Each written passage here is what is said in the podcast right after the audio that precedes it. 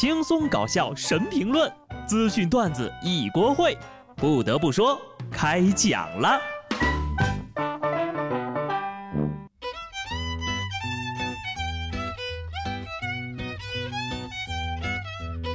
Hello，听众朋友们，大家好，这里是有趣的。不得不说，我是机智的小布。这个周末呀，格外的短，尤其是我昨天早上十一点多才起来，睡得迷迷糊糊的。等我清醒了，已经该吃晚饭了。不知道你们是啥样的啊？反正我知道今天还处在过年的状态中，更何况还有十一个多月就又要过年了。有什么事儿不能等过完年再说呀？不得不说，我还是没办法接受现在是二零二一年了。按照我小学作文里写的，我现在应该是已经坐上会飞的汽车了，而不是每天还要挤着公交车上下班。生活太难了，它就像一个园艺师一样，在我的身上施肥，又在我的头上除草。你说这施肥除草也就罢了，破财就很过分了。南京有一位姑娘啊，最近。竟然破了两次财！南京警方连续两天接到了女大学生小宁的报警，说自己遇到了网络诈骗，共计被骗五万多。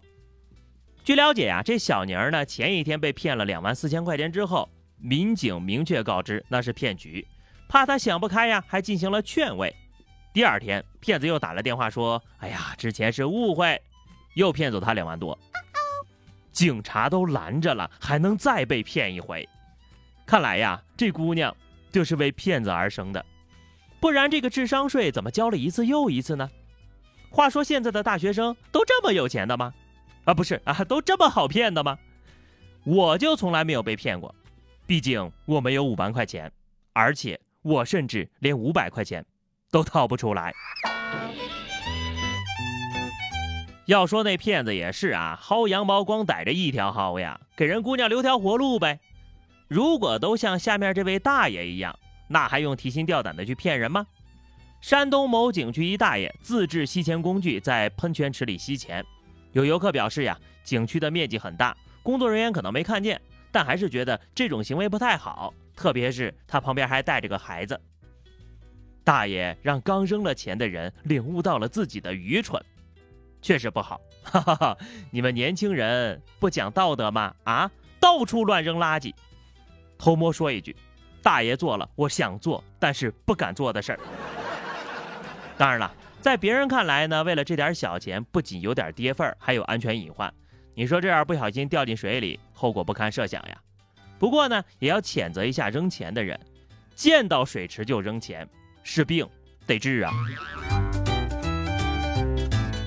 所以你大爷永远是你大爷，不仅精神满满，还会重拳出击呢。贵州遵义一老人公交上要求一小伙让座，遭拒绝后，把小伙打出了鼻血。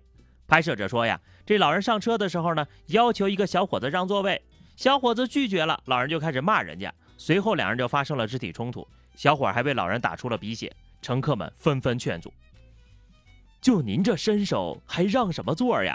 车都不用坐啊，直接脚下轻点几下，噌就到了吧。”又一次见到了林黛玉跟方世玉合体了，让是情分，不让是本分，道德绑架那一套早就不流行了。我要是那小伙子呀，没有一万块钱，我是起不来的。劝大爷还是别坐公交车了，您这体格子还是去蹦迪吧。河南许昌禹州一村子，村民呢在村头搭建了一个野外迪厅，蹦迪的台子上站满了男女老少，伴随着激烈的音乐摇摆，十分的欢乐。有一位村民说呀。每天都有人去蹦啊，大家很喜欢这种娱乐方式，既能锻炼身体，又能娱乐。难道这就是传说中的蹦野迪？果然呐，氛围到了哪儿都能嗨。论养生，还得是人家中老年人。按年龄算哈，这还是二十年前喜欢蹦迪的那群年轻人。虽然说呢，蹦迪的初代目已经进入了中老年，但是他们的眼睛里依然有光。中老年人都在蹦迪，年轻人都宅在家里吃鸡。所以啊，手机这些科技发明怎样改变了我们的生活？我觉得是从上厕所开始的。四川女孩朵朵留在北京过年，大年初一的凌晨，朵朵上完厕所之后呀，发现卫生间的门打不开了。最重要的是，她还没带手机，被困了三十个小时，期间呢就睡马桶，靠喝自来水维持生命。最后，他拿起东西去敲击卫生间内的管道，企图以这样的方式呢来引起邻居们的注意。一直到大年初二啊，凌晨四点多，楼下的邻居才发现了不对劲，然后找来开锁师傅把朵朵救了出来。带手机上厕所是最起码的尊重，这句话呀得到了证明。蹲坑不刷手机，这粑粑拉出来都没有灵魂。再给各位提个醒啊，一个人在家里上厕所。没必要把门给锁那么严，是吧？不过呢，我还是佩服这姑娘的啊！现在竟然有年轻人可以离开自己的手机。河北衡水的田先生三年前在修路的时候呢，丢了一部手机。上礼拜他跟家里人外出散步的时候，意外发现丢失的手机镶嵌在路面上。田先生说呀，准备过几天有时间呢，就把手机抠出来，再用水泥补路，看看手机呀还能不能用。真卡路里了。三年了，你知道这三年手机是怎么过的吗？丢手机的时候就没想着打个电话？别抠了，当个纪念吧。啊，我已经看到了几百年之后考古人员挖掘我们城市废墟时挖出来手机化石的画面了。新生代第四纪人类式的化石已经出现。下面呢是人类发现不明飞行物的画面。春节期间呢，在广东省广州、增城、江门、中山等多个地区啊，都有目击者看到了一个不明的发光物体从天空中慢慢的飞过去。在这个不明飞行物的尾部呢，还有一条长长的白色轨迹。奇怪的是，这一个飞行物呀，从天空中飞过时没有任何的声音。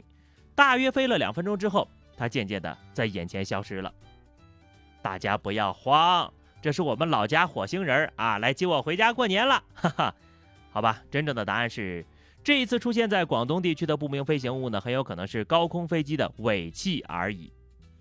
你说现在随便一个九九九的手机都能拍摄高清视频了，可为什么每次拍到这样的照片、视频都是模糊的呢？不得不说，对比我们人类上天入地的科技成就，唯一最大的不解之谜就是为什么 UFO 的视频就永远没有高清 4K 的呢？下面这个问题啊，也请法律界的朋友们来解答一下，到底是谁应该负主要责任啊？广东湛江一个酒吧门口，吴某德和同伴罗某明一帮人呐，这是因为这个车辆剐蹭引发了打斗。期间呢，罗某明被多人围殴，吴某德就意图驾车冲撞对方来解救同伙，却因为没有看清楚罗某明倒地的位置，致使罗某明被碾压并卷入了车底拖行。后来呀，罗某明经送医院抢救无效死亡了。虽然，但是，哎呀，这个猪队友说的就是这种人吧？而且，因为车辆剐蹭这点小事儿就会引发围殴，打不过就开车来撞，参与期间的每一个人都让人无语。只能说呀，这个案子是罗翔老师看到也要挠头的程度呀。最后一条消息啊，这个人也有点厉害。日本警视厅逮捕了一位伪造公文、假行医的秘鲁籍男子，二十六岁的男子啊。他在这几年呢，涉嫌冒充有证的医生，给十多个病人打点滴、做手术，甚至还帮人切除了五处肿瘤，并且收取了报酬。更厉害的是，这些病人全部没事儿，都康复了。这打点滴、输液啊，也还罢了，学点护士课程的倒也能干。但是啊，像能切除肿瘤，这是真的厉害。